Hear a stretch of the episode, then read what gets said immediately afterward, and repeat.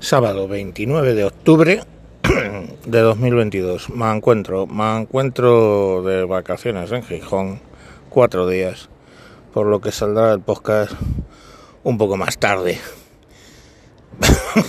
no sé si me lo merezco, pero me de puente, eh, como decía aquel podcaster, eh, en Gijón 25 grados, 25 grados yo lo flipo. Están los pingüinos jodidos. Pues bueno, eso, que, estoy de vacaciones y saldrán los capítulos más tarde. Bueno, os cuento. A raíz de lo del coche eléctrico ha salido, me han mandado un, un oyente, un texto un poco largo, pero muy bien redactado y por eso quiero compartirlo con vosotros. Gracias, Javier. Em, a ver, Leo. Acabo de escuchar el podcast de Mancuentro y aunque no lo creas me esperaba algo así. El otro día, después de oír tu respuesta al audio del hombre deconstruido y blandengue moralmente superior, se le notaba un gran esfuerzo para disimular su fanatismo con el tema, me di cuenta de hasta qué punto la sociedad ha perdido sentido crítico. Ya no solamente se intenta cancelar, criminalizar, insultar a todo el que se desvía del wokismo en temas ideológico-morales, religiones, aborto, fascismo, LGTBismo, medio ambiente, donde al fin y al cabo cada uno elige la postura sin basarse en evidencias.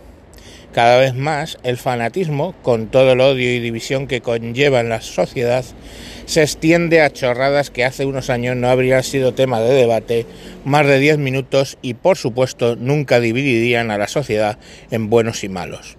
Temas meramente técnicos como VHS o beta, DVD o Blu-ray, diésel o gasolina. Al final se imponía más o menos libremente el sistema que aceptaba la mayoría. Digo lo de más o menos porque la industria, claro, movía sus hilos, pero no podía forzar a la sociedad abiertamente como ocurre ahora, gracias a la posibilidad de bombardear con información o desinformación sin limitaciones de tiempos pasados. Ahora pueden enviar toda la información que quieran y durante el tiempo que quieran, incluso pueden dirigirla a quien quieran. Si a eso lo unimos que el ciudadano medio cada vez está menos formado, incapaz de comprender lo que lee, incapaz de mantener la atención por más de un minuto, incapaz de sentido crítico. ¿Culpables? Los gobiernos que interesados en controlar a sus ciudadanos crean planes de estudio mediocres y legislan creando bandos en la sociedad. No sé si estos gobiernos actúan así por iniciativa propia o alentados económicamente por grandes empresas, que por supuesto se aprovechan de esos tontos útiles y de las nuevas reglamentaciones. Entonces, coche eléctrico o térmico. Está claro que no nos que nos van a forzar a usar coches eléctricos. De esta no se libra nadie. Pero los motivos no creo que sean técnicos. Si hubiera, si fuera así, bastaría con dejar actuar el mercado y el coche eléctrico acabaría imponiéndose por pura lógica. ¿Por qué entonces tanta campaña y tanto resentimiento contra el que duda que sea el momento de apostar por esa tecnología? Humildemente pienso que tiene que haber algo más detrás de ello y no solamente ganancias económicas. Creo que lo eléctrico se puede desenchufar y por eso le gusta a los gobiernos actuales, cada vez más controladores. Solamente hay que ver el esfuerzo por atacar las criptomonedas a la vez que intentan imponer sus propias monedas digitales controladas por blockchain hasta el punto de poder fiscalizar su uso, quién y en qué las utiliza, pudiendo bloquearlas en caso de necesidad. Y ahora al grano.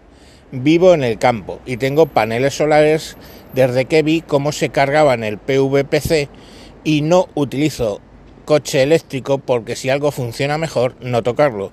A lo mejor me entierran con mi Land Cruiser de 22 años que no ha tenido averías nunca. La verdad es que el Land Cruiser es una bestia parda. A nivel de averías son, son indestructibles. Bueno, sigo. Pero si tuviera que comprar un coche nuevo, quizás sería híbrido, que tiene las ventajas del eléctrico en el pequeño desplazamiento diario y las ventajas del térmico en los viajes largos. Creo que estratégicamente es un error que la sociedad se ate al transporte eléctrico. La logística dependerá del suministro eléctrico y en caso de catástrofe, el hombre blandengue cree que las catástrofes solamente son del tipo invasión alienígena, pero se equivoca.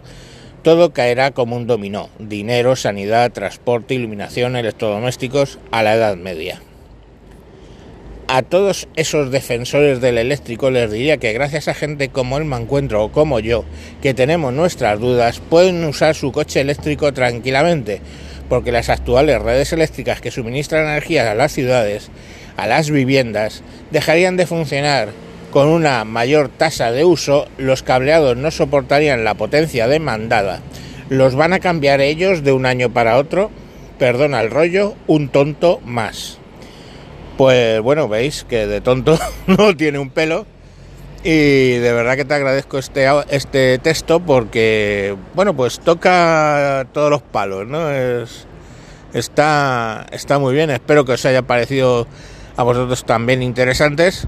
Y sin más, os dejo hasta mañana. Venga, un saludo. Adiós.